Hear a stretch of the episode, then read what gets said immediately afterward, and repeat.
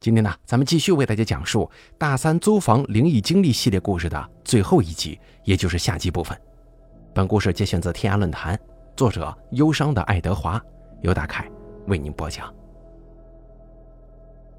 打开房门之后，看着手电在房内的地上一闪一闪的反光，我简直不敢相信我的眼睛，房子里面竟然全都淹水了，水淹到门槛的三分之二高度。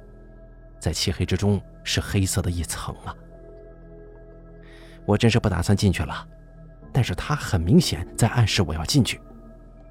我尝试在外面喊了几声，但里面只有传出的回声和一股股发霉腐烂的臭气。脚上的痛楚越来越剧烈了，我左脚疼得快要跪下了。这一切好像是某种催促。好吧，死就死吧，好过这样半死不活的。我想着，一步就踏进了那层水中。脚板下一阵冰凉，水很快就浸湿了我的鞋子。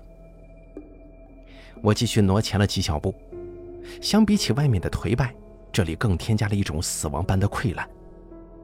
房子里的墙壁变得全是黑黄色，屋子里的东西乱放乱摆着，几张椅子横七竖八地倒在地上，一张木质的家私早就没了脚，歪倒在地。只有一张饭桌还立在大厅的右侧，上面还有碟子和饭碗筷子。我继续屏住呼吸往大厅里走，找了找天花板，一盏大吊灯挂在我头上侧方，上面全是尘埃。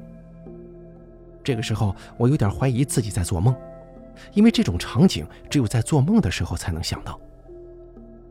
就在我想继续照一照房间里还有什么其他东西的时候。手电忽然闪了几下，然后马上熄掉了。与此同时，手上的红绳扯了我一下，身后的铁门砰的一下被关上了。这真的是一种令人完全窒息的漆黑，恐惧压垮了我一切意志，所有的理性化为乌有。腿已经软了，怎么走都走不动了。我不禁歇斯底里大叫起来，但是这一片漆黑仿佛像是一只手一样捂住了我的嘴。不论我怎么喊叫，都喊不破这黑暗的牢笼。这个时候，我忽然想起一样东西，赶忙从裤袋里掏出手机，情急之下随便按了一个键，让它发亮。可谁知手机光一亮，一张白脸就紧紧地贴在我面前了。那张脸什么都没有，只有一颗钉子钉在额头上。我大叫了一声，马上往后倒在水里了。脑子一片空白，什么也思考不了，只会不断的往后缩，而那张脸居高临下，不断的往我逼近，然后我眼睛一黑，就什么也不知道了。当我再次醒来，我还是在一片漆黑之中，迷迷糊糊的，仿佛刚刚那一切只是场噩梦。紧接着灯亮了，我坐起来，适应着这股强光，眼前恍恍惚惚，忽然一个人影掠过。我下意识地往后缩了一下，已经碰到墙壁了。好不容易之下，渐渐适应了光线，眼前的东西慢慢变得清晰起来。我发现我还在六楼的房间里，但是房间完全不一样了。地上没有水，是一块很干净的地板。这个时候，我又看到了那个人在我面前走过。我一惊，但看出他是个很瘦很高大的男人，脸上目无表情。蹲在我左边，打开了一个柜子，然后拿出一个工具箱。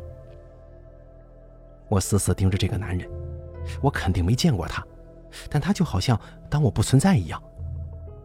他从工具箱里拿出一个机器，我不知道那是什么，然后又拿出一个纸皮盒子，从里面拿出一根很长的钉子，把它装在了那个机器里，然后又装了很多根。我终于知道那机器是什么了。那是一部打钉机。然后我正对面的卧室门打开了，一个孕妇走了出来。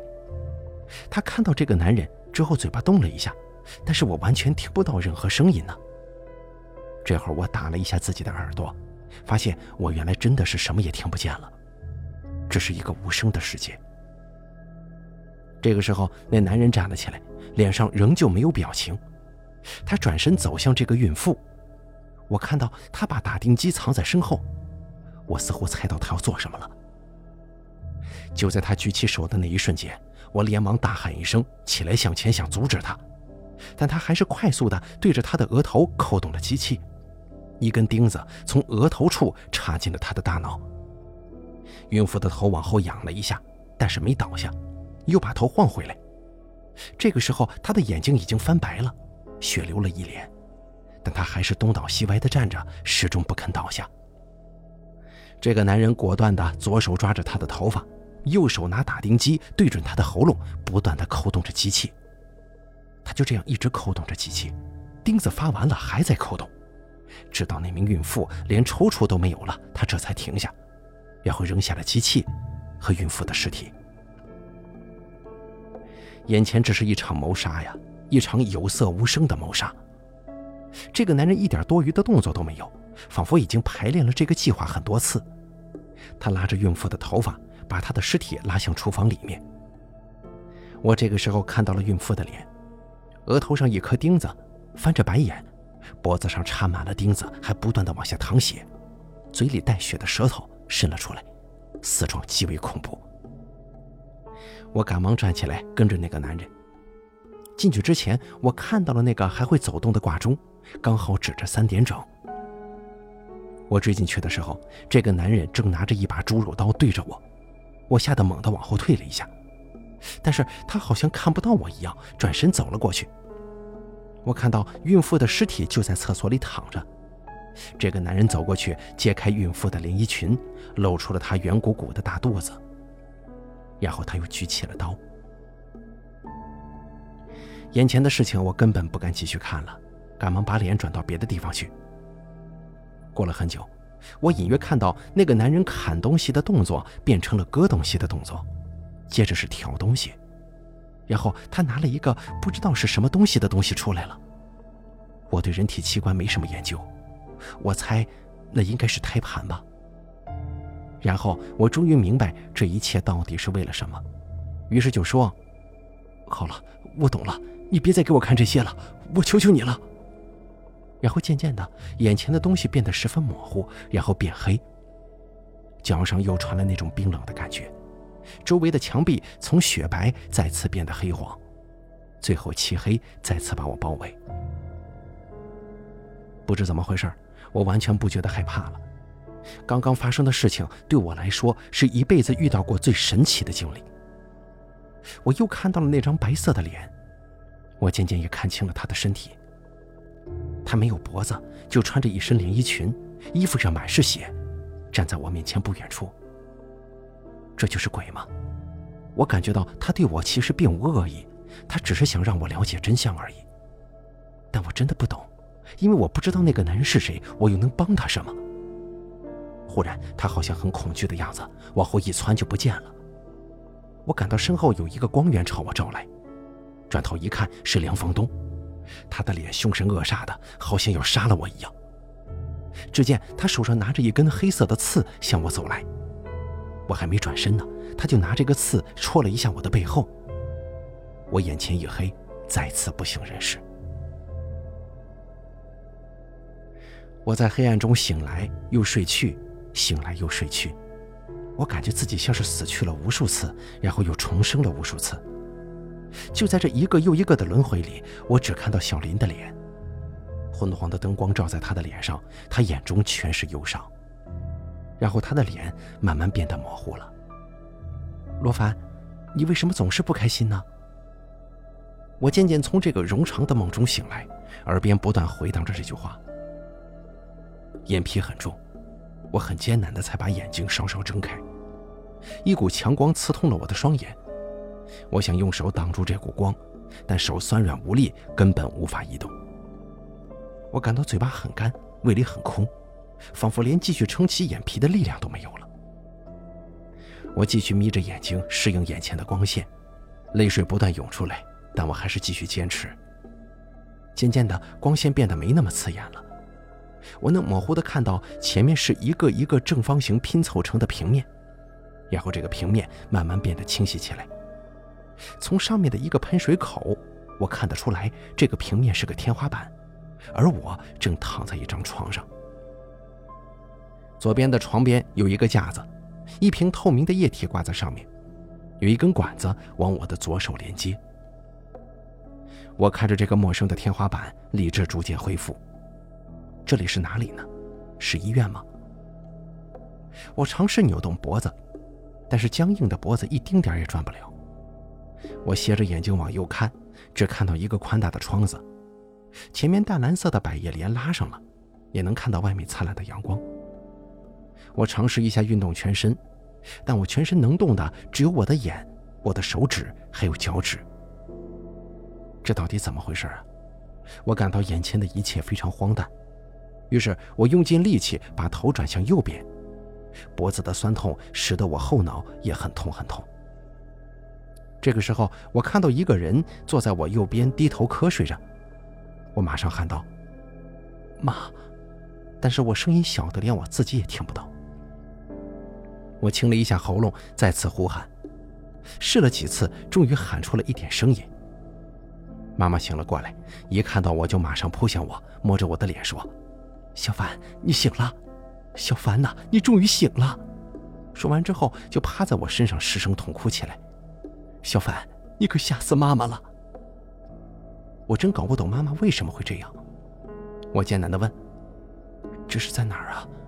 声音嘶哑而扭曲，五个字全都是变了调的。妈妈看着我说。你先别说话，等我把医生叫来啊！等着我。说完，他就跑了出去。过了一会儿，我听到外面传来很急促的脚步声，听起来是好几个人。一个戴眼镜的男医生出现在我面前，他对我笑了一下，拿出一个小手电筒，弯下腰照了照我的眼睛。感觉怎么样？有没有什么不适啊？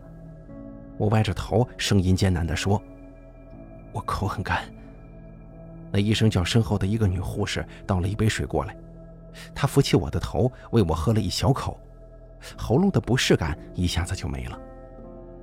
医生在他的手记上写了一点东西，然后又问：“感觉好点没有？”我点了点头。他想了一下，然后问道：“你记不记得自己为什么会住院吗？”我想了想，完全不明白我为什么会在这儿，摇了摇头。那你是否记得离现在最近发生的事情是什么呢？我想了一会儿，说：“我刚刚去北海道旅游回来呀。”那你知不知道现在大概是几月几号？大概是八月十几号吧，在暑假的时候。我说完，看到妈妈的脸色变得很难看了。医生咬了咬上嘴唇，眼睛低着没看我，只是点着头嗯了几下。然后又在那本东西上写下了一些什么，紧接着就使了个眼色，跟妈妈走向门口那边了。他们两个人的说话声我听不见，只看到医生不断的说，妈妈拿手巾捂着嘴，时不时的转眼看我。上午剩余的时间，他们拿了一个不知道是什么的机器，应该是按摩仪吧，放在我的两条腿下面，按摩了两个多小时。我问妈妈发生了什么事情，妈妈没回答，她只是摸着我的头，让我别担心，出院以后再说。中午十二点左右，护士帮我支起了病床，让我坐了起来，点滴之类的东西给取走了。我现在的手可以自由活动了，但双脚还是非常麻痹。那护士又问我看不看电视啊？我挺无聊的，点了点头。电视开了以后，我记得他播的是一个重播的娱乐节目的结尾，字幕都出来了。女主持人说：“明晚我们有今年超女的全国总冠军。”女主持人说：“明晚我们有今年超女的全国总冠军尚某某的独家访谈，请大家明晚继续关注我们的节目。”我看完之后想了想，就感觉很纳闷啊，最近在报纸上才看到说是地区性选拔。怎么这么快就全国冠军出来了？紧接着就是插播广告。这会儿妈妈带了饭上来给我，我发现我自己饿得已经不行了，但是只是白粥，真是食之无味，弃之可惜。我低头吃着，就听到电视传来新闻的开场片段音乐。我无意识地瞄了一下电视机，耳朵轰的一声，嘴里的粥差点喷出来，大脑一片空白，眼前的世界像是忽然坍塌。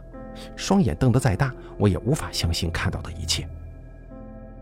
电视机上显示今天的日期是二零零六年十月九号。我惊讶的粥都从嘴角漏出来了。妈妈看到我这个样，赶忙拿纸巾擦着我的嘴角，然后用手把我的脸摆正，看着她，我记得有人也对我做过这个动作，但我记不起是谁。小凡呐，别害怕，没事儿。医生说你只是睡着了，大脑没事，就是醒不来而已。我我就这样睡了两个月吗？我激动地说。我再也无法抑制心中的不快了，此刻仿佛世界都在欺骗我，全世界都在骗我。没有，也就三十五天。你从九月五号开始睡的，才开学了几天呢？说着，妈妈又开始哭了。我看到她疲惫的面孔跟早已哭得红肿的双眼，我不能再表现得如此绝望，让她担心了。可是眼前的事实就是如此令人失望。我想遍了我可以想到的事情。我记得最近发生的就是我刚从北海道旅游回来。妈妈说我是从九月五号开始睡的，那到底八月中旬跟这段时间发生过什么呢？我完全记不起来。医生后来解释说这是选择性失忆。奇怪的是，我的头部没有受到任何严重的撞击，但事情就这么发生了。那天下午，老爸也从公司赶来了。当时我正在走廊上练习着走路。腰总是挺不起来，脚关节很僵硬，让我看上去很像个老人。老爸见到我，马上过来扶着我走，眼中全是欣喜。他不问我感觉怎么样，就问我那个经常来看我的女孩是不是我女朋友。我问那个女孩叫什么名字，她说叫谢晨林。我说我不认识。他又问我他最近怎么没来呀？等等等等。天哪，他来不来我哪知道啊？一个月是什么概念呢？我称了一下体重，我体重原来一直保持在七十公斤左右，但是现在只有五十九公斤。你能想象一个一米七七的人只有五十公斤是什么样子吗？我也想象不了。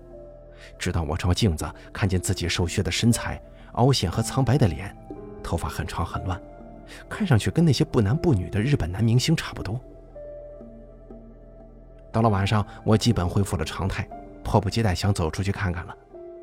医生叫我继续留院观察几天，但是看我恢复的那么快，就说明天出院都没问题了。他也提醒爸爸妈妈千万别强迫我记起什么东西来，这样会对我不好的。那天晚上快睡觉的时候，爸爸说今晚轮到他留下了。这个时候我才知道，这个月他们都操透了心。每天早上妈妈过来照顾我，爸爸回公司。晚上妈妈回家睡，爸爸留下来看着我。但是我已经这么大个人了，而且状态如此的好，就叫他们都回去休息吧。因为我是独生子，所以他们一向很宠我。爸爸还是坚持要留下来。那天晚上夜深人静，爸爸告诉了我很多我记忆当中完全空白的事儿。我开学前说跟宿舍的人去某个地方租房子了。然后九月四号晚上，我忽然给他们打了个电话报平安，然后第二天早上就接到学校的电话，说我进医院了。他们赶来之后，我基本上就一直处在睡觉的状态。他说送我来医院的是一个很高大帅气的男生，叫阿西，是住我楼下的那个。他四点送我进来，在医院一直等到早上八点，他们赶过来，这才离开的，说是要送一份东西去哪儿。开头的一个星期，一直会有一个女生不定时的过来看我，就是刚刚提过的谢晨林。但是她脸色看上去越来越不好，再然后就没来了。跟着还有我们班的一大群人也来看我，其中有三个是跟我一起租房子的，他们说把房子退了，把我的东西全部送了过来。他们有两个脸青眼红的，遍体鳞伤，还有一个叫秦某的，爸爸认识他。曾经来我们家住过，他后面也陆续来看了我几天，也没来过了。国庆放假期间，就是几天前，我们学院的辅导员也来看过我，叫我好了以后就去找他。爸爸讲的东西我完全听不出个所以然来，脑子一片混乱。爸爸忽然拿出我的手机给我，说我的手机那天晚上泡水泡坏了，是那个叫阿西的人拿给他的。他前几天拿去帮我修，现在修好了。我打开手机，发现未阅读的短信有很多条，大部分是班里的人发来的一些祝福的话。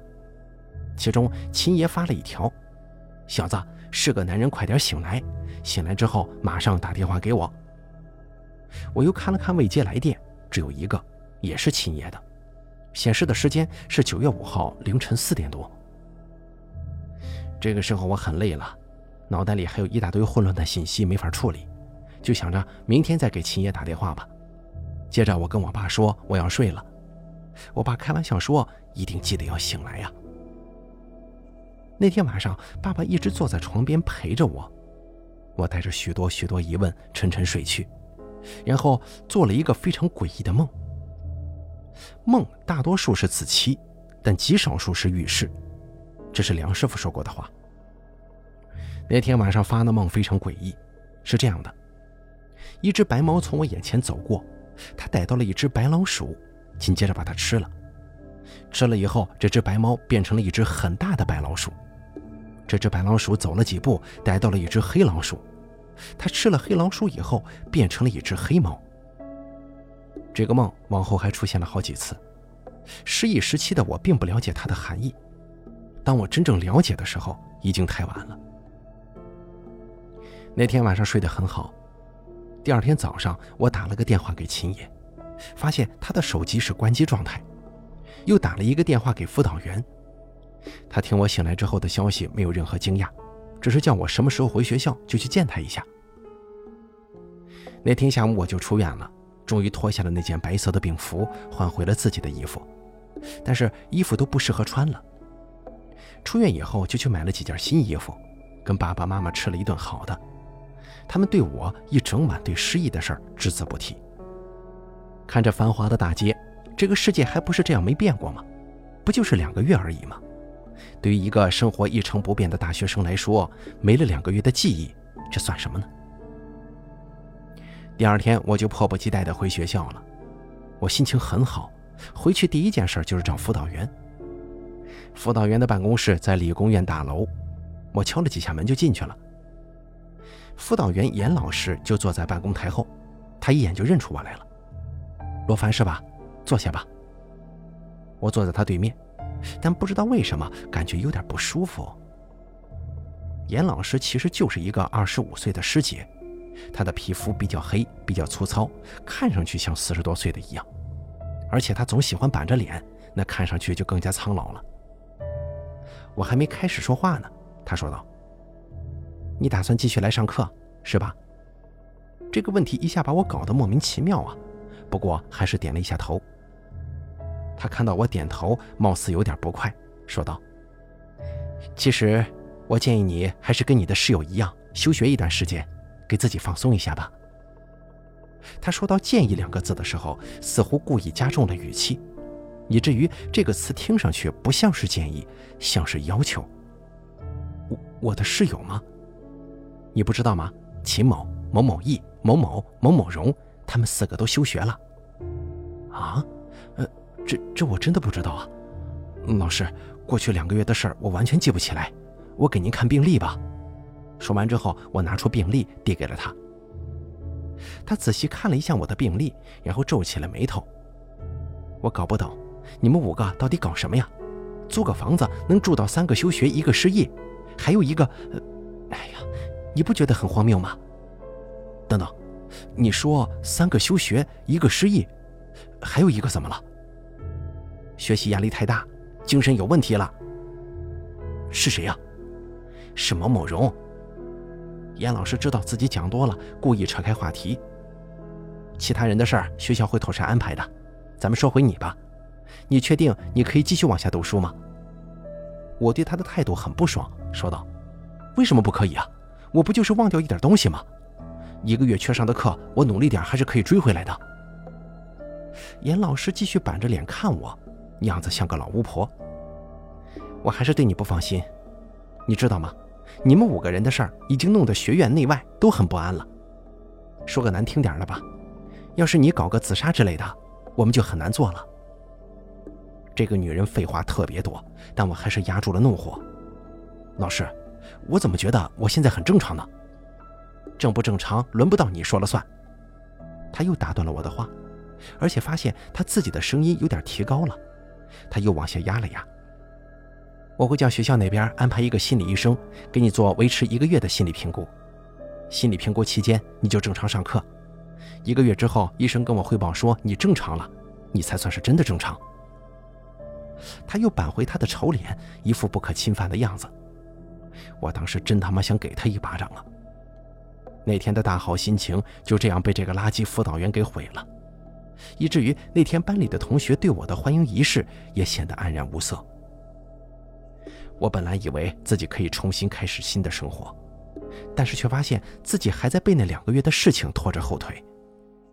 我试过打电话给秦爷他们四个，想把事情问个水落石出，但他们四个全都关机了，并且同学们都在议论我们的事儿，每个人说的版本都是天马行空，没有一个是值得相信的。我感到彻底绝望，身边没有一个人能告诉我发生过什么，也没有人告诉我我做过什么。我连那间租房在哪儿都不知道啊！第二天，那个心理医生联系了我，他是我们学校心理系的一个研究生。我就觉得学校真他妈会利用我这个资源。当然了，我后面也会好好利用这个学校给我的资源。接下来那几天，我活得像个幽灵一样，对身边的人不理不睬。有天晚上回家，经过楼下便利店，我买了一包烟跟一打啤酒。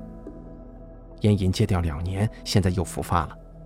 每天晚上我都把自己灌得烂醉，有一次还吐在了房间里。我觉得自己现在就像是一具行尸走肉，灵魂还在迷失过去的某一点原地踏步。更要命的是，每天晚上睡着之后，那些莫名其妙的梦，我梦见自己身处在一间荒废多年的房子里，房子里淹着水，我左手绑着一根红绳，右手拿着一个手电筒。我梦见菲荣在一条街上背对着我快步离开，然后忽然停下来转头看我。我梦见自己在某个楼梯旁跟一个女子相拥在一起，而我总是看不清她的脸，只听到她对我说的话：“罗凡，为什么你总是不开心呢？”每天都在这个梦里惊醒，然后发现脸上、枕头上全是泪水，带着宿醉在浴室里拨开头发。我看见自己苍白而憔悴的脸跟凹陷的双眼了。我恨透了这张脸，这根本不是记忆中的自己。跟心理医生会面的那天，我想给他留下一个好印象，就把多天没剃的胡子给刮了。学校本来安排了一间办公室给我们，可他却约了我在学校附近的一家仙踪林见面。不知道是不是我去之前还喝了一罐啤酒的缘故。他出现在我面前的那一刻，我就被他的美貌、身材以及香水给迷住了。他见我的第一句话就是：“你本人比照片上的样子还要帅很多呀。”于是乎，那天所谓的心理评估完全成了我们两个相互挑逗和试探。接下来的一个星期，我手机不断进出着跟他的暧昧短信，伴随着这些短信的还有香烟。酒以及那些使我痛不欲生的梦境。终于在下一次心理评估结束之后，我陪他去酒吧疯了一晚。他喝得烂醉，我开着他的车把他送回了家。然后发生的事儿就跟你们预期的是一样的。一个人要振作起来很艰难，要堕落却很容易，只需要别人轻轻推一把，那接下来就是地心引力的事儿了。而我不会把我的错误归罪于任何人。因为你不愿堕落，世界上没有人能使你堕落；而你想要坠落，世界上有很多人愿意陪着你一起坠落。于是，从十月中旬到十一月中旬这一个月里，我沉沦在烟酒和性里面，逃避着那一段我应该去面对的记忆。在这个期间，我整个人变得愤世嫉俗、暴躁易怒，把很多很好的朋友都得罪了。现在回想起这段迷失自我的日子，我的后悔，是无法用语言来形容的。最后一次心理评估的前一晚，我也是在他家里住的。他第二天下午直接向辅导员汇报，说我的心理和生理状态均为正常，后者居然还有点超标了。那天因为他还要回珠海校区办点事儿，所以我们决定晚饭就在北门外面解决算了。我俩走在北门外的大街上，一路上有形形色色的饭店。师姐一向很受不了这些低档的饭店，于是就叫我随便挑一家算了。当我走到一家潮州菜的饭店的时候，我对它有一种非常奇怪的感觉，总觉得自己来过这儿，但是又说不出是什么时候来过。于是我随便挑选了一家，跟师姐在门口外面的一张桌子上坐下。我无意中看了看一路走过来的大街，我惊讶地发现，那个关于肥荣的梦境的背景就是这里啊！我看着这条街发呆。我来过这儿吗？请问你们要点什么菜呀？一声低沉的男声把我从沉思里抽离出来。我赶忙转过头去，一个皮肤黝黑、面容深沉、身材健壮的大叔拿着菜单走了过来。他皱着眉头，那双看不透的眼睛紧紧地盯着我，好似能够看穿我的灵魂。这个大叔是谁？我见过他吗？那天晚上跟师姐吃饭吃得很不舒服，店里也没几桌人，但是上菜特别慢，点了三个菜，一个半小时才上完。师姐一直在大吵大闹，闹得我也都心烦了。我一直在留意那个大叔，发现他也一直在盯着我。眼神里带着切切实实的敌意，于是我也带着敌意看他。但是我发现自己装出来的敌意，在他没有退缩之前，我就已经装不下去了。师姐吃了一点就说赶着要走，我还没吃够呢，于是他叫我继续吃，不用送他了。我吃着吃着，发现现在才八点多，但是店里已经是一副要打烊的样子了，只剩下我一个人在吃。有好几群客人进去，但那大叔都摇了几下头，表示不再接待。我一个人在吃，感到很不好意思呀，于是就打算进去买单算了。那大叔站在柜台那里，一直盯着我，看来已经等了我很久了。一晚上被他盯着，我走到他面前，自然是感到极不自然的，迅速买单，转身就想走。但是就在我转身的那一刹那，这个大叔一边数钱一边说道：“我看你是忘记了很多东西吧？”我一下子身体停住了，所以就自暴自弃了吗？他这句话说的语气很冲。我转过头去看他，他继续用那种凶神恶煞的眼睛看着我，我觉得他很令我讨厌。大叔，你有病吧？有病的是你，失忆的是你，闯祸的是你，不负责任的也是你。我虽然不知道他为什么会说这么多，但这句话已经把我惹火了。我提起声音说：“我不知道你说的乱七八糟的什么，但是你想打架，我他妈奉陪到底。”大叔拍了一下柜台，笑着说：“对我就是想打架，我就爱打一些失意人士。”说着，他就从柜台里走出来了。他这最后一句话把我彻底激怒了，我马上上前提起脚想踹他。可谁知他反应极快的，在我踹之前冲过来，一下把我撞倒在地。我重重的摔在地板上，看到外面有几个行人在看，我是又羞又怒，马上站起来挥拳头。说时迟，那时快，就在我扭腰出拳的瞬间，他一肘子狠狠地打在了我脸上。我一个转身，再次倒地，顿时天旋地转，分不清东南西北了。可是心中的不忿还是支撑着我起来了。我晕头转向，东倒西歪，就连那大叔在哪儿我都看不着。忽然，一只粗壮的手紧紧地箍在了我的脖子上，我马上就呼吸不了了，赶忙用手猛抓他的手，但他力气实在是太大了，我怎么掰也掰不动。就在我憋得大脑发晕的时候，大叔在我耳边低沉地说：“你想知道两个月前发生过什么，就乖乖地坐着听我说；不想知道就滚。”说完之后，他就放开了我。我倒在地上咳个不停，头昏脑胀。刚才听了大叔的话之后，怒气早就消退了。看来这个大叔不像是一个故意跟我作对的人。这个时候，听大叔走到店门口，对外面的人喊：“看什么看？没见过人喝醉酒打架呀！”我喘了几口气，眼前的画面终于没那么晃了。路上的看客渐渐散去，大叔把我扶了起来。拉了一张凳子，把我推到上面。他拿起一个杯子，倒了一杯冷水。我以为他倒给我喝的，谁知他一下子泼到我脸上，让我一下子清醒了很多。然后他又倒了一杯，递上来给我。我一口气把水喝完，终于心平气和了。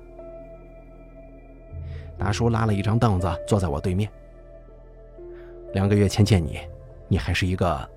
现在你撒泡尿，照照你自己成什么样子了！我听了之后，心中一阵难受。你说什么？你见过我？我何止见过你啊，连你那四个跟你一起租房的难兄难弟我都见过。然后他描述了一下那四个人的样子，我就真的相信他了。他说的都对。那我们到底发生了什么？那个肥仔已经死了，其他三个人正在发疯，你昏迷算是逃过了一劫。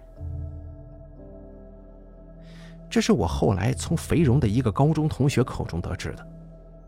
肥荣父母帮他办了休学，带回家之后不久，有一天晚上，他疯了一般的冲出家门，他家人怎么追也追不上他。他冲到了离他家不远处的一条火车轨道上，鼓起掌，哈哈大笑着看着火车从自己身上碾过。当然了，学校根本就没公布这件事儿。知道一个人疯了，总比知道他死了要好得多吧。至于秦野，我大四的时候他才回来继续上大三，他整个人变得呆滞了很多，整天精神恍惚的样子。见到我，他总是故意躲开，好像不想面对某些东西。我后来得知，他休学期间住过半年精神病院。那天晚上，他跟肥荣在招待所发生过什么事儿，我这一辈子可能也不会知道了。他们休学以后又遇到了什么事情，更加无处考察。至于老蒋跟一哥，到我毕业的时候，他们都没回来过，也没有任何音讯，看来也是凶多吉少了。大叔说完那句话之后，接着就把他从遇见我们，一直到最后见我的那天晚上的事情，通通一五一十的对我说了一遍，说了一个多小时。当然了，我那个时候一听到我们撞邪、房子闹鬼，就觉得很好笑。我从小是在崇尚科学的环境之下长大的。而且我大学学的是物理，也是科学，而且我对鬼神之类的东西都是一概不信的。可看到大叔严肃的样子，我又不得不相信了一点。总之就是半信半疑吧。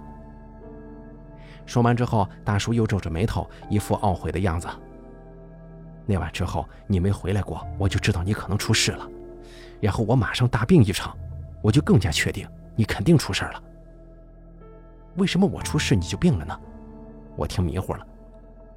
你记不记得你去之前那天晚上，我除了给了你一条红绳之外，还用两只手搭在你肩膀上了吗？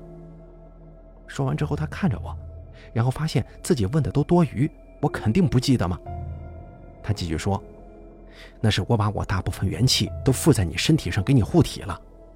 要不是我这样做，你何止昏迷失忆呀，早就入殓房了。”当他说到“元气”这个词的时候，我差点没笑出来。这大叔真的是越说越扯淡呢。大叔看得出我不相信他，就问我：“你是不是醒来之后经常发梦啊？”他这一问，我就完全没有想笑的感觉了，只有瞪着眼睛点头。是不是经常梦见自己在一间淹着水的房子里啊？我眼睛瞪得更大了，我忽然间觉得眼前这大叔来历不一般。你怎么知道啊？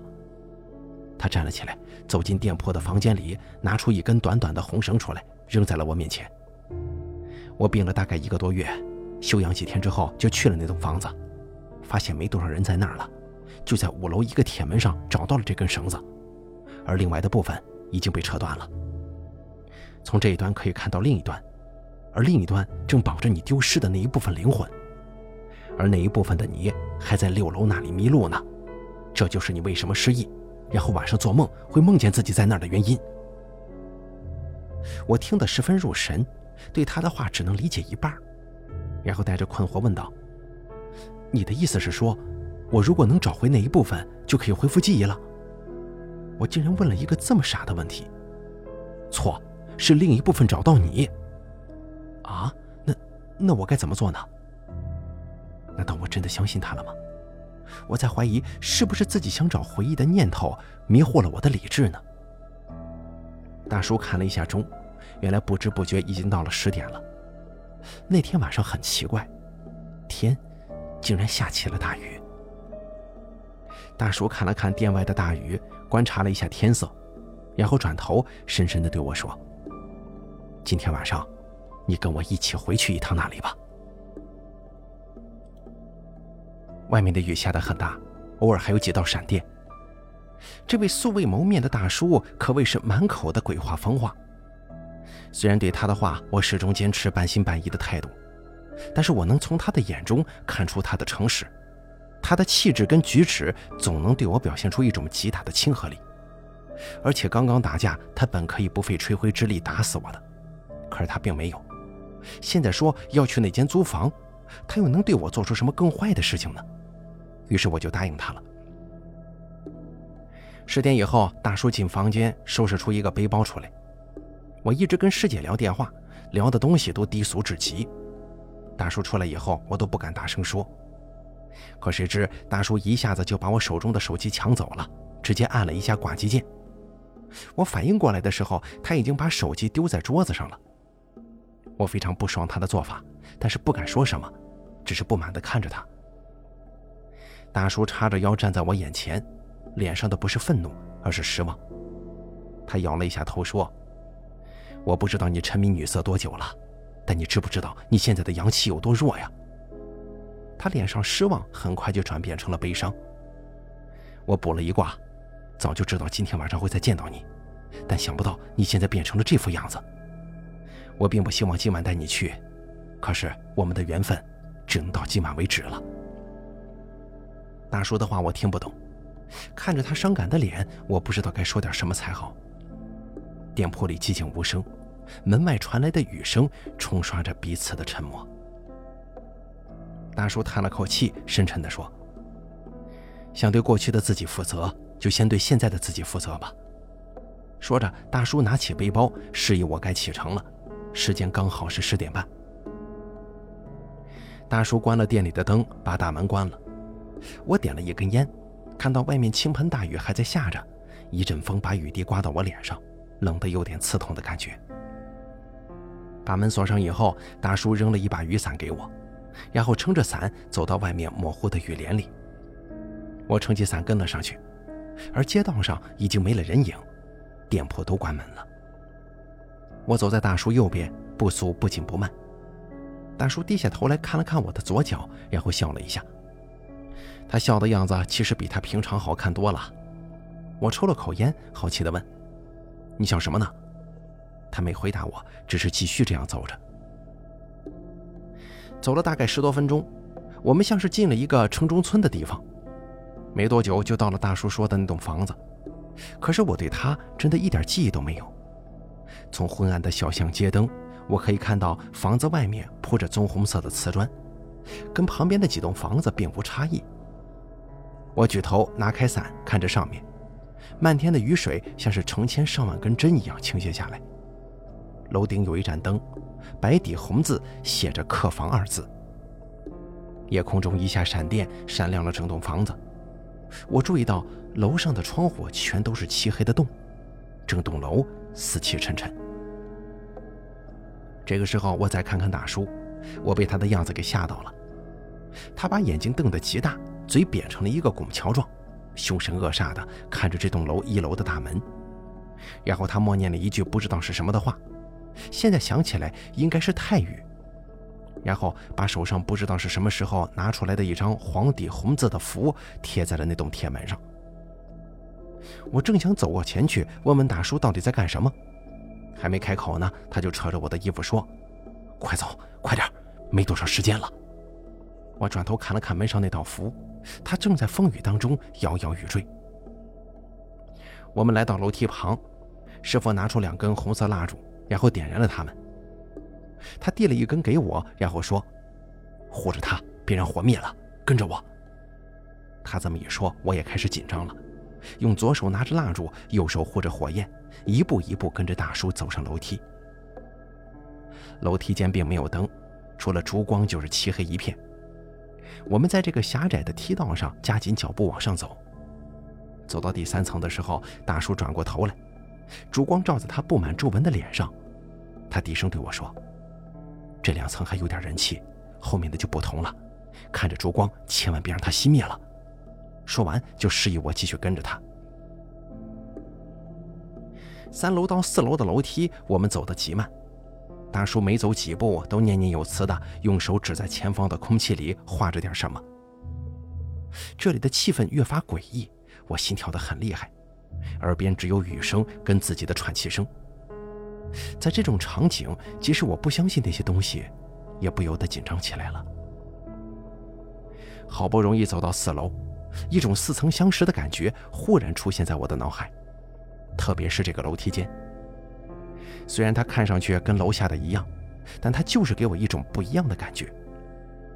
我脑子里想到了那个梦境，还想到了某个女人。我是如此的确定自己曾经跟她在这儿相拥在一起，但她是谁呢？小林。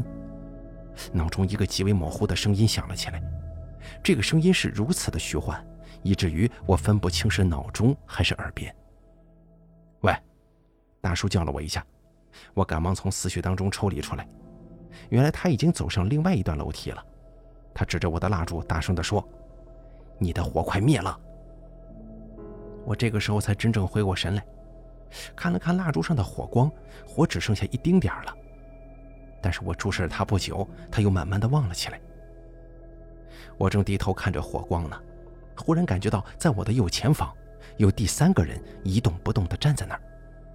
大叔又沉下声音来对我说：“看着火，集中注意力，哪里都别看，然后走上来。”我吓得手都在抖，火光不断的摇晃着，我眼睛的余光真的看到有个人站在四楼阳台那里，面向着我。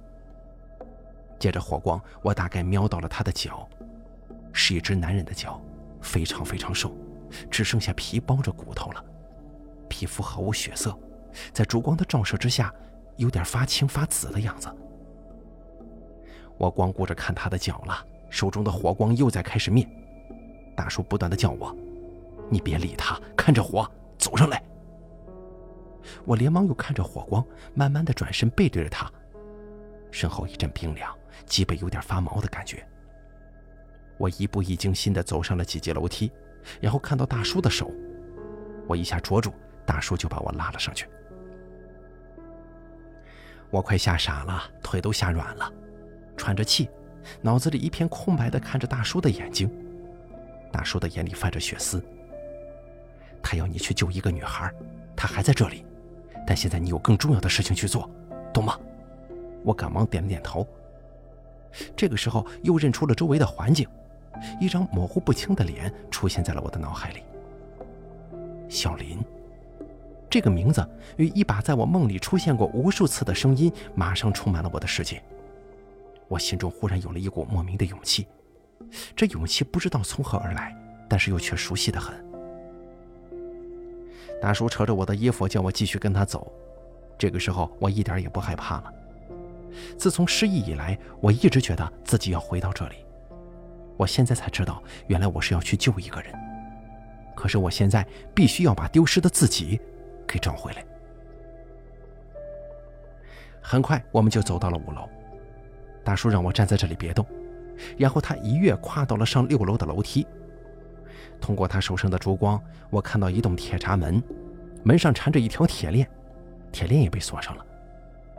大叔从裤袋里拿出刚刚看到的一小截红绳，绑在了闸门的门框上，然后走回下来对我说：“你丢掉的魂就在六楼，我们走不上去，看来呀，只能靠你自己走下来了。”说完，他就走到五楼房子的门前，我也跟了上去。我惊讶地发现，五楼的门竟然没关上，就这么虚掩着。大叔恭敬的双手合并，在门的方向拜了三下，紧接着拿出一个苹果，点了三炷香，把香插在苹果上，放在门口，然后推开了门。我下意识地往后退了一步，不敢上前，因为我怕会看到那些东西。大叔伸出头来，用手示意我进去，我这才敢往前走。眼前是一个漆黑一片的房间，一下闪电闪过，照亮了屋子里，地上是一层反光。我惊讶地发现，屋子里竟然淹了一层很浅的水。大叔看着我说：“这里就是你跟你朋友住过的地方，你真的不记得了吗？”说着，他按了一下门旁的开关，但是灯并没有开。大叔擦了擦额头上的汗珠，锁上了大门。急忙再拿出一张符，又念了一句咒，把符贴在了门后。然后他拉着我走到了房子的大厅，里面的空气沉闷的不得了，不知道多久这里没人开窗通风过了。大叔汗流浃背，我不知道他为什么这么着急。他把手中的蜡烛放在了桌子上，我也跟着他这样做了。他叫我坐在桌子旁的一张凳子上，然后手忙脚乱地把包里的东西都拿了出来。我看见有一块包着很多很多针的布，还有很多黑色的瓶子，里面装着某些液体。大叔也大口喘着粗气，看上去非常着急。他说：“你你为什么这么着急啊？”就在我问完的那一刹那，大门被某些东西“砰”的一声给撞了一下，我吓得大叫一声。大叔赶忙回头看着门，然后“砰”的一声又是第二下，我吓得身体都在发抖。师傅转过头来，拿出两根针，开了三瓶药水，然后把两根针头插进瓶子里，在三个瓶子当中各蘸了一点药水。门外传来的除了雨声之外，还夹杂着某种像是指甲刮门的声音。我大口大口地喘着气，想我今天晚上应该是出不了这里了。就在这个时候，一双粗壮的手搭在我的肩膀上，我感到一股无形的力量在我体内燃起。我看着大叔的脸，他脸上此刻竟然有一种难得的欣喜的微笑。他蹲了下来，左右两只手各夹着一根针，他用手捧着我的脸，眼里全是泪水，然后他哽咽着问我：“小子，告诉我，你叫什么名字？”我脑中一片空白，回答道：“我，叫罗凡。”大叔点了点头，泪水已经滑下来了，脸上全是懊悔。要是我儿子还没死，他应该跟你一样大了。你长得很像他，真的很像他。虽然不知道他儿子发生了什么事情，但是看着眼前这个伤心的父亲，我眼中不禁也泛起了泪水。上次我救不了他，这一次我不会再失去他了。大叔坚定地看着我的双眼，答应我，只有一炷香的时间，你一定要走下来，别死在里面了。我就算死也会保护着你的。这个时候，门那边又传来一阵猛烈的撞击声，我不禁把脸转向门那边，但大叔又把我的脸摆正，顺着红绳走，不管发生任何事情，只管顺着红绳走，懂了吗？我根本就听不懂他的话，但还是猛烈的点头。忽然，他的手松开了我的脸，然后我感到两个太阳穴一阵撕心裂肺的刺痛。雨声跟撞门声变得越来越遥远，大叔的脸也变得模糊了，然后就是一个只有漆黑与死寂的世界。我感到身后有一个光源朝我照来，我转头一看，是梁房东，他脸上凶神恶煞的，好像要杀了我一样。只见他手上拿着一根黑色的刺向我走来，我还没转身呢，他就拿刺戳了一下我的背后，然后我眼前一黑，再次不省人事。不知过了多久，我渐渐感觉到自己有了知觉，脑子里闪现着梁房东狰狞的面孔。我感觉到自己全身都很冰凉。当我睁开双眼，我发现自己的脸泡在了水里，具体一点来说，是整个人趴在了水里。我赶忙用手撑起身子，然后擦掉脸上的水，看了看周围，我还在六楼的这个房子里。在水里泡了这么久了，我却没有任何窒息或者缺氧的感觉。很奇怪，我觉得自己甚至根本就不需要呼吸。周围漆黑一片，伸手不见五指。眼前有一束光，我看到的是那个手电筒，它正泡在水里，不知什么时候又亮了起来。我拿起手电筒站了起来，脚上的痛楚已经没有了，不禁心中暗喜。看着我的左手，手腕上还绑着那根红绳。我忽然感觉到身后的梁房东还在，于是立马转身拿手电筒一照，但什么都没有，只有敞开的大门和被我左手拉直的红绳。我再次照了照这个腐朽的房间，还是那个样子，什么都没变过。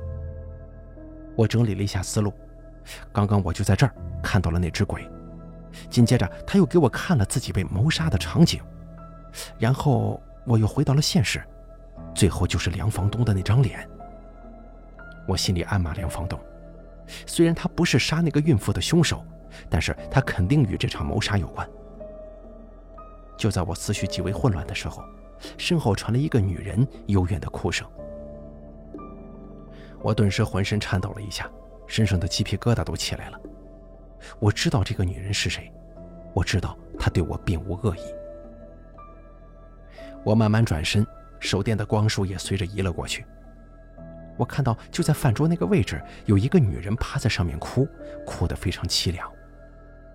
我慢慢的向她迈进了一步，用手电照在她身上，但我看到她并不是一个实体，而是一个类似半透明的东西。穿过她的身体，我可以看到她身后那黑黄色的墙壁。她头发蓬乱，还是穿着那件红色的连衣裙。我想跟她说话，但是不知道能不能跟她沟通呢？可是今晚不问个明白，我就没有办法终结过去几天发生的事情。于是我鼓起勇气叫了一下：“小姐。”我的声音是颤抖的。她继续在哭。但是我能听出他正在抑制。小姐，你有什么需要我帮你的吗？有的话就快说吧。我声音终于正常一点了，但还是吞吞吐吐的。他在哭了几下之后停了下来，把头抬起来了。可谁知他这样一抬，反而把我吓得后退了几步。那是一张我见过的最恐怖的脸，与刚刚没有五官的脸相比，现在他的五官已经显现出来了。他的眼睛是两个黑色的洞，一些黑色的水不断的从里面流出来，在他苍白的脸上画出一条显眼的黑色痕迹。他的嘴唇是灰色的，嘴角也流着那些黑色的水，还有他的额头仍旧钉着一颗钉子，脖子上钉着钉子的位置也不断的有黑水流出来。他的样子太恐怖了，我根本就不敢直视。你还没回去吗？他竟然说话了，说的是纯正的粤语，声音很飘渺。说完之后，他做出了一个反胃状，然后弯下腰来就是呕吐，吐出来的也是黑色的水。见他吐完了，我说道：“我才上来不久啊。”他把腰直起来说道：“你一直都在这里，没走过。”我不懂他什么意思，于是说回正题：“你是谁呀？杀害你的又是谁呢？”我叫陈平，杀我的人是我老公，他叫何伟全。说完之后，我看到他的眼睛又流出了黑水，跟着他又哭了。我想起了早些时候英姐说过的话，我猜到这两个应该是前任房东何房东跟他的老婆。于是我问道：“他为什么要杀你呢？”他马上停止了哭泣，愤怒地说：“真正杀我的不是他。”是那只附在他身上的东西。我怀疑我自己听错了。你说什么？我死之前的几个月，他跟朋友去南阳那边做生意，就惹上那只东西了。回来之后就变成了另外一个人，一天到晚的画符念咒。我当时就知道我老公早就已经死了，回来的那个肯定不是我老公。但是我想不到，他竟然会为了我肚子里的孩子，从而杀了我。我怀疑这只鬼已经疯了，他要你的孩子做什么？他要养鬼，把我女儿拿去当鬼养了。他的声音愤怒无比，带着极端的恨意。养鬼？什么叫养鬼？这个词我还是第一次听。那他究竟是什么东西啊？我也不知道。他说他是一个神，已经活了几万年了，还说自己可以长生不死。他靠的就是附在别人身上，然后吃掉别人的灵魂。他一字一句说得清清楚楚，同时话语当中带着深深的恐惧。但是我知道他的秘密，他要靠一只鬼把自己的魂魄从旧的身体里拉出来，然后放到新的身体里，所以，他必须要养一只鬼。我无法想象那只东西到底是什么。但是，一只鬼又怎么会说谎骗我呢？我越来越混乱了。那梁房东跟这件事情有什么关系吗？梁振华是他的下一个宿体而已。那天晚上，他本来想占你的躯体，但是有一股元气在保护你，他只能拉出你一部分的魂。说完之后，他用苍白的手指着我身后的房间。我跟我老公的尸体还躺在那边的房间里呢，我老公的魂已经被他吃了。我不好运，他没有吃我，就把我困在这里。我现在真的是死不如灭呀！我想了一下他的意图，就问道：“你是想让我帮你消灭掉那只东西吗？”他绝望的冷笑了一下，说道：“别说你了，楼下的那个师傅也消灭不了他。”楼下的那个师傅，我不懂他说些什么，继续问道：“那你想让我帮你做些什么呢？”我只是希望你找人上来，把我跟我老公的尸体搬出去，这样我就已经心满意足了。他声音中带着哀求。我正想着要点头呢，就在这个时候，一个男人的吼声传了过来：“洛凡，你快点下来，我撑不住了。”我吓了一大跳，赶忙用手电乱扫。但是房间里就只有我跟那个女人。只听那男人又在吼道：“顺着红绳走，快下来！”他的声音极为遥远，叫得很痛苦，但是声声都能够轻易充满我的世界。那女人对我说：“你快下去吧，你已经在这里两个多月了。”我被她的话吓疯了。什么？我怎么一晕就晕了两个月呢？你只是一个魂而已，你的肉体在楼下。另一部分魂也在楼下。说着，那个女人站起来向我走来。我被她的样子吓得动也不敢动，只感到她的一只手放在我背后，然后大力一推，我轻飘飘地飞过大门，落在阳台上，但是一点痛苦都感觉不到。我脑子里混乱到了极点，无法组织任何线索。但现在不是组织线索的时候了，可能我自己早就疯掉了呢。我顺着红绳跑下六楼。看到前面的铁闸门跟我上来的时候一样，开了一半，另一半上有一些发着红光的符号。我斜着身子穿过铁门，有一股高温与我擦身而过。就在我穿过铁门的同时，门咔嚓一声自动关上了，手上的红绳也消失了，只剩下铁门门框上的一小段绑在那儿。一个闪电从我身后闪过，我一转身就看到天正在下一场倾盆大雨。与我在六楼看到的天气完全不一样。我也听到一个男人痛苦的吼声从五楼的房间里传来，我马上跑了进去，里面漆黑一片。我到大厅的时候，眼前的一幕真是令人难忘啊！我看到梁房东像是死了一般躺在地上，有一个男人跪着，用双手搭着另一个男人的肩膀。还有一个没穿衣服的小女孩，在把一个没穿衣服的男人塞进那个跪着的男人体内。我根本不知道这是一种什么仪式，但我走近一看，我认出那个跪着的男人是梁师傅。梁师傅痛苦的脸部扭曲，脸上全是汗水。他看到我之后，马上大吼：“快坐在凳子上，回到肉体里面！”我看着那个坐着的男人，隔着他的长发，看到他瘦削的脸了。我这个时候才认出，那个男人是我自己。看到梁师傅痛苦的脸，我没想那么多，就立马走上去，坐在了凳子上。大量的信息从我脑海里闪过：秦野、老蒋、一哥、肥荣、阿西、梁师傅，还有小林。所有的记忆马上串联在一起，我终于搞清楚了一切事情。我睁开双眼，梁师傅的脸出现在我面前。他搭在我肩上的双手不断颤抖着，表情极度痛苦。我看着梁师傅，想着他为我做的一切，泪水马上模糊了我的视线。我用手扶着他的手臂，哽咽着说：“梁师傅，是我害了你，我早点下来的话，你就……”梁师傅用他颤抖的手捂住我的嘴：“我命当如此，这样或许会更好。”说完之后，他用手拔出我太阳穴上的两根针，然后站起来走到躺着的梁房东身旁，身体动作极不协调，全身的肌肉都紧绷着，好像每走一步都是非常吃力的。我也走了过去，梁房东看上去已经死了。就在这个时候，梁师傅蹲了下来，举起拿着针的手往下一插，两根针插在了梁房东的额头上。看着头上流出来的鲜血，我瞪大了双眼。师傅，你干什么呢？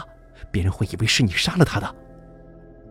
梁师傅转过头来看着我，痛苦的太阳穴上的两条青筋都突出了。他用尽全身的力气说：“我正希望如此。”我完全不能理解他在做什么和说什么。他继续用颤抖着的声音说：“他已经在我身体里面了，吞噬着我的灵魂。很快。”我也会被他控制了。听到这句话，我已经哭成了泪人。那女鬼所说的都是真的，但现在已经太晚了。她是马来那边的一个邪神，一个臭名昭著的邪神。想不到竟然有人把他惹到这里来了。我的神智很快就会丧失了，我会忘记我死去的妻子，忘记我死去的儿子，忘记你，忘记自己是个怎样的人，然后成为一个无恶不作、只会贻害苍生的恶魔。我哭着猛烈摇头，不敢相信梁师傅的话。肯定还有办法的，你肯定还有办法的。说着，我绝望地把头挨在梁师傅的手臂上，不愿面对眼前这一切。不愿失去这个多次拯救我于危难之中的大叔。梁师傅用另外一只手摸着我的后背，手虽然在颤抖，但却仍旧能够给我一种温暖的感觉。你要救的女孩在一楼，她中了暗房术。你答应我，如果你喜欢她，就不要计较她发生过什么事情，然后好好的照顾她一辈子。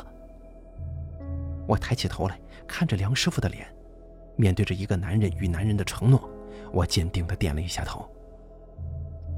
梁师傅此刻站了起来，走回桌上，从他的包里拿出一包装着某些粉末的东西。他把这包东西放在我手里，有气无力地说：“用这些东西吹在他脸上，他就恢复神智了。”梁师傅说完这句话，面部忽然扭曲了一下，头左右摇晃，表情极度痛苦。最后，他的脸变得狰狞可怕。我还没反应过来呢。他忽然用两只手掐在我的脖子上，我感到自己双腿离地，早已经呼吸不了了。双手捉着他的双臂，但根本无法拉开他强壮有力的手。就这样僵持了大概十几秒钟，梁师傅大吼一声，双手忽然松开了。我重重地摔在地上喘气，看着眼前这个我完全陌生的恶魔。梁师傅拿起桌上剩下的针，然后重重地把一整捆针插进了自己的心脏。血马上染红了他的衣服。师傅，我想冲过去阻止他，他却先冲上来，捉着我的衣领拉起我，把我往大门推。答应我，忘记这里发生的事情，忘记我这个人。今晚的事只有你跟我两个人知道。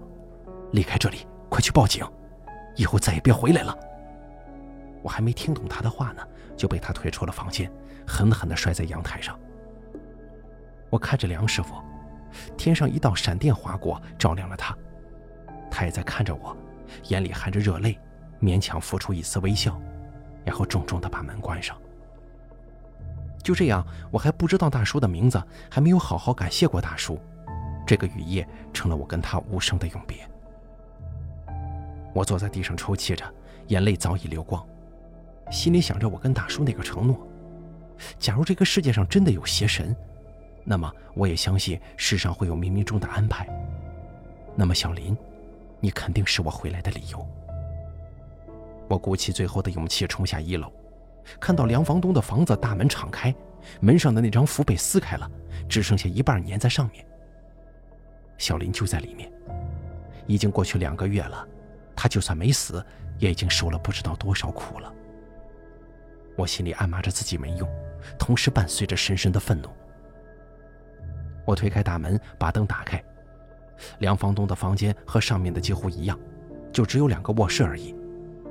我走到大厅，里面没有任何异样。我拿起大厅电话的话筒，拨打了幺幺零，然后把话筒放在电话旁边。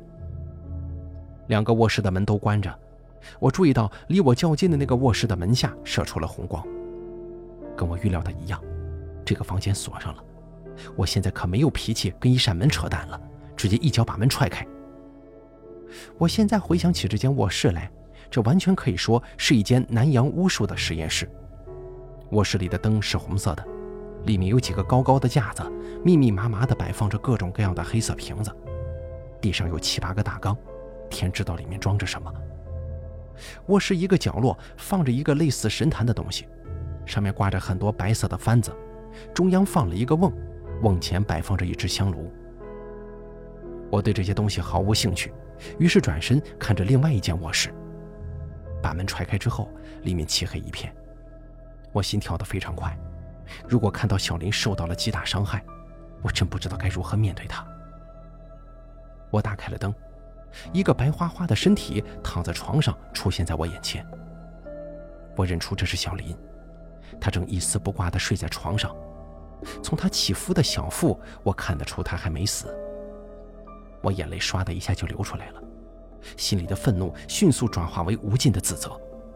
我幻想着梁房东那猪一般的身体压在小林身上，在想着过去的一个月自己跟另一个女人做过的事，我的自责快把我逼疯了。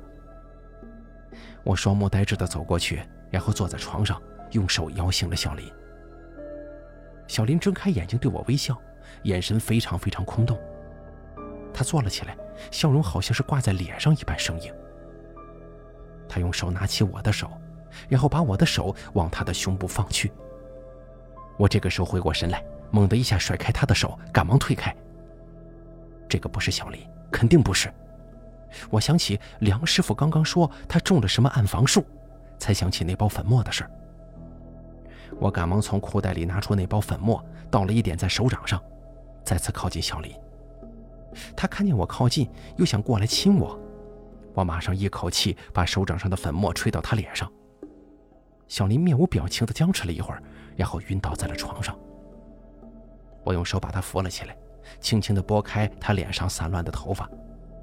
他迷迷糊糊地说着一大堆梦话，大多都跟我有关。我泪水滴在他的脸上，他似乎渐渐有了知觉。当他睁开眼睛看见我的时候，脸上露出了惊讶的神情。罗凡，你醒了。我忍住泪水，点了一下头。前几天我去医院，你还在昏迷呢。他虚弱的不得了，说话很吃力。于是我紧紧的抱着他，用嘴巴堵住了他没说完的话。外面的雨声慢慢消散了，只剩下深夜的寂静。我帮小林穿上他放在床尾的睡衣，然后抱着他离开了这栋房子。踏着湿漉漉的路面，不知不觉就走远了。我转头看着这栋噩梦般的建筑。在夜幕之下，它显得更加阴森恐怖。伴随着身后远处传来的警笛声，我跟小林永远的离开了这里。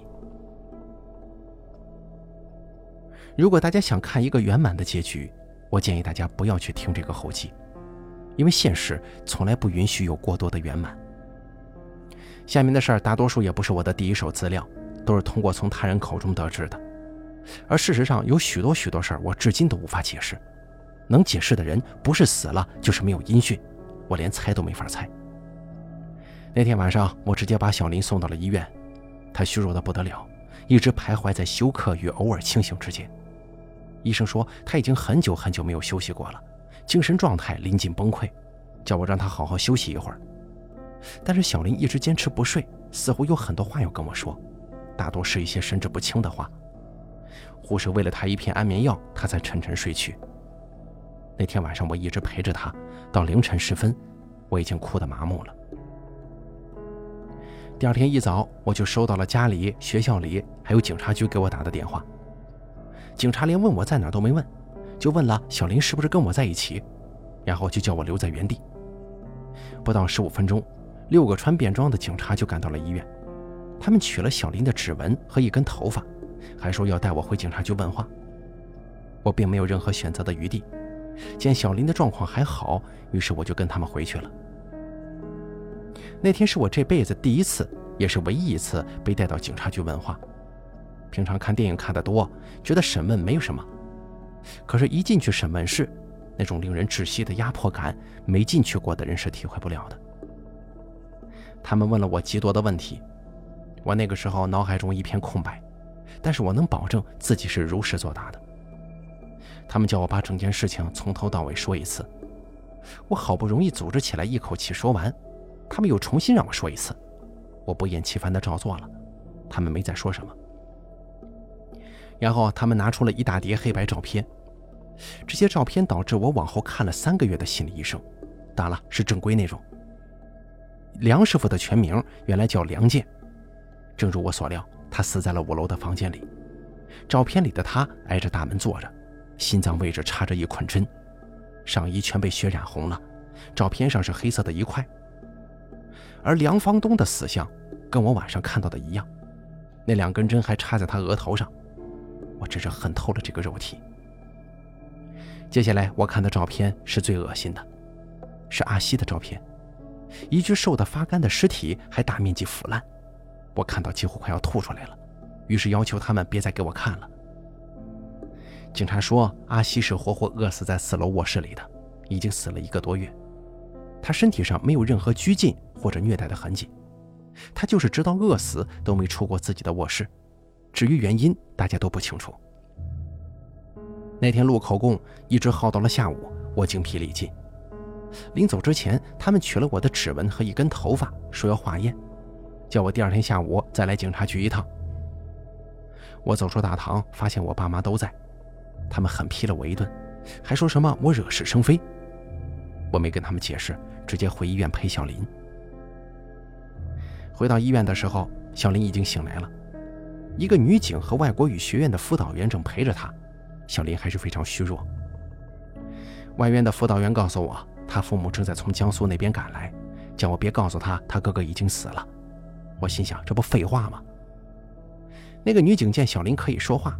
就当着我们的面对他录口供。小林记得的事情就是九月十五号之前的事儿。九月四号晚上到九月五号凌晨客房里发生的一切，现在只有他一个当事人了。他给的口供是，那天晚上大概三点，他跟阿西被五楼的打闹声吵醒了。因为前一晚已经有先例了嘛，他们那天晚上打算上去看看我们到底在搞些什么。根据小林的描述，当时他们敲了很久的门都没人开。从里面的声音可以判断出是打架的动静。五楼还没开，阿西用手电筒照到了六楼那边有一根红绳往上面延伸，于是就叫小林一个人在五楼继续敲门，他一个人上去看看。不到十分钟，阿西就抱着正在昏迷的我冲了下来，我全身都湿透了。阿西马上送我去医院。五楼的打斗声一直没停过，于是小林就跑到一楼叫梁房东拿钥匙开门。他说：“当时梁房东开门的时候，正拿着一个水烟筒，不知是无意还是故意的，往他脸上喷了一口烟，然后才慢吞吞的给了他钥匙。”小林上到五楼，打斗声已经停止了。他进去开灯了，就看到一哥跟老蒋躺在大厅里昏死过去了。大厅一片混乱，连枕头都飞出来了。小林好不容易摇醒了他们，他们两个醒来之后疼得直叫妈，但是完全不记得自己做过什么。第二天早上，阿西回到房子拿那份曲谱去交，但是回来已经病得脸都发白了，于是没去成。往后的一个星期，小林都徘徊在客房和医院，阿西则是自己锁在房间里，什么都吃不下，又不肯去医院。他说自己见到光就很疼，而小林自己的身体情况也不知道为什么一天比一天差。他最后记得的是九月十五号那天晚上的事儿。那天晚上，梁房东上过他们家，说来看阿西。临走的时候，忽然抱着小林实施非礼。小林很生气地挣脱他，然后把他赶走了。那天晚上，小林睡着之后就梦见有一个裸体的小女孩走到他床前，说要带他去一个地方。小林迷迷糊糊的就跟着他走，然后就不省人事了。再有知觉，就是我抱着他离开客房的那天晚上了。那天下午一直到第二天下午，我都在医院陪着小林。虽然已经几天没睡了，但是我一点也不感到困倦。记得那晚小林睡着忽然惊醒，说又梦到了那个女孩，这次又要带她去某个地方。我安慰她说没事了，一切都过去了，我会一直在她身边保护她、陪伴她的。下午的时候，小林又开始昏睡，于是我回到警察局，他们说化验结果出来了。问为什么插在梁房东额头上的两根针上可以找到我的血液？我又把昨天已经说过的东西再说了一遍，他们不厌其烦的叫我多说一次整件事情的过程。那个时候我已经倒背如流了，觉得他们一直都在拿我当一个疯子。那天还是耗到了晚上，他们才让我走的。他们说如果需要我协助，会再通知我。实际上从那天晚上过后，他们就没再找过我了。而小林死于那天晚上的七点整，医生说他是在睡梦中走的，没有任何痛苦，睡着睡着就没了脉搏。我八点半回到医院，听到他的死讯，当场就崩溃了，疯了一样大哭大闹，揍了那个医生一拳。几个保安上来把我按住，一个护士给我打了一支镇静剂。我在医院睡了整整两天，期间梦见自己站在一片草原上，小林站在远处，穿着我第一次见到他的时候他穿的那件衣服，洁白而又美丽。他在笑着跟我挥手道别，然后转身离开。我看着他渐远的背影，一直追，一直追，却怎么也追不上。我醒来以后，就打听到小林和阿西的遗体已经在上午火化了。想不到我连见自己最心爱的女孩最后一面的机会都没有。我哭了整整一个下午，要不是我爸我妈在，我可能已经自杀了。晚上我联系上他们父母，二老说明天早上就把小林和阿西的骨灰送回江苏。第二天我发着高烧，还是坚持开车送他们到机场。看到他们痛不欲生，我除了安慰，不知道该说些什么才好。我问了他们家的地址和电话，然后静静地目送着我的最爱被带到万米高空，最后无声无息地消失在云端。后来呢，爸妈给我看了报纸对这件事情的报道，报道很短，草草几句，连个图都没有，大概是有人不想把这件事情过于公开吧。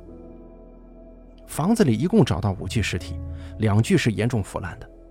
可喜的是，警察说凶手待进一步查明，梁师傅并没有被列为凶手。我想那些警察大概也是相信了我所说的话吧。学校我是没法再上了，于是就休学到了大三下学期。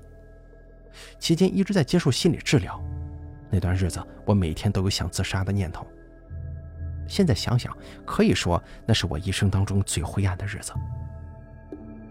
大学剩余的日子，我活得像是个独行侠，对身边的人和事儿不闻不问，每天活在自己的记忆里，只能靠时间把所有的悲痛冲淡。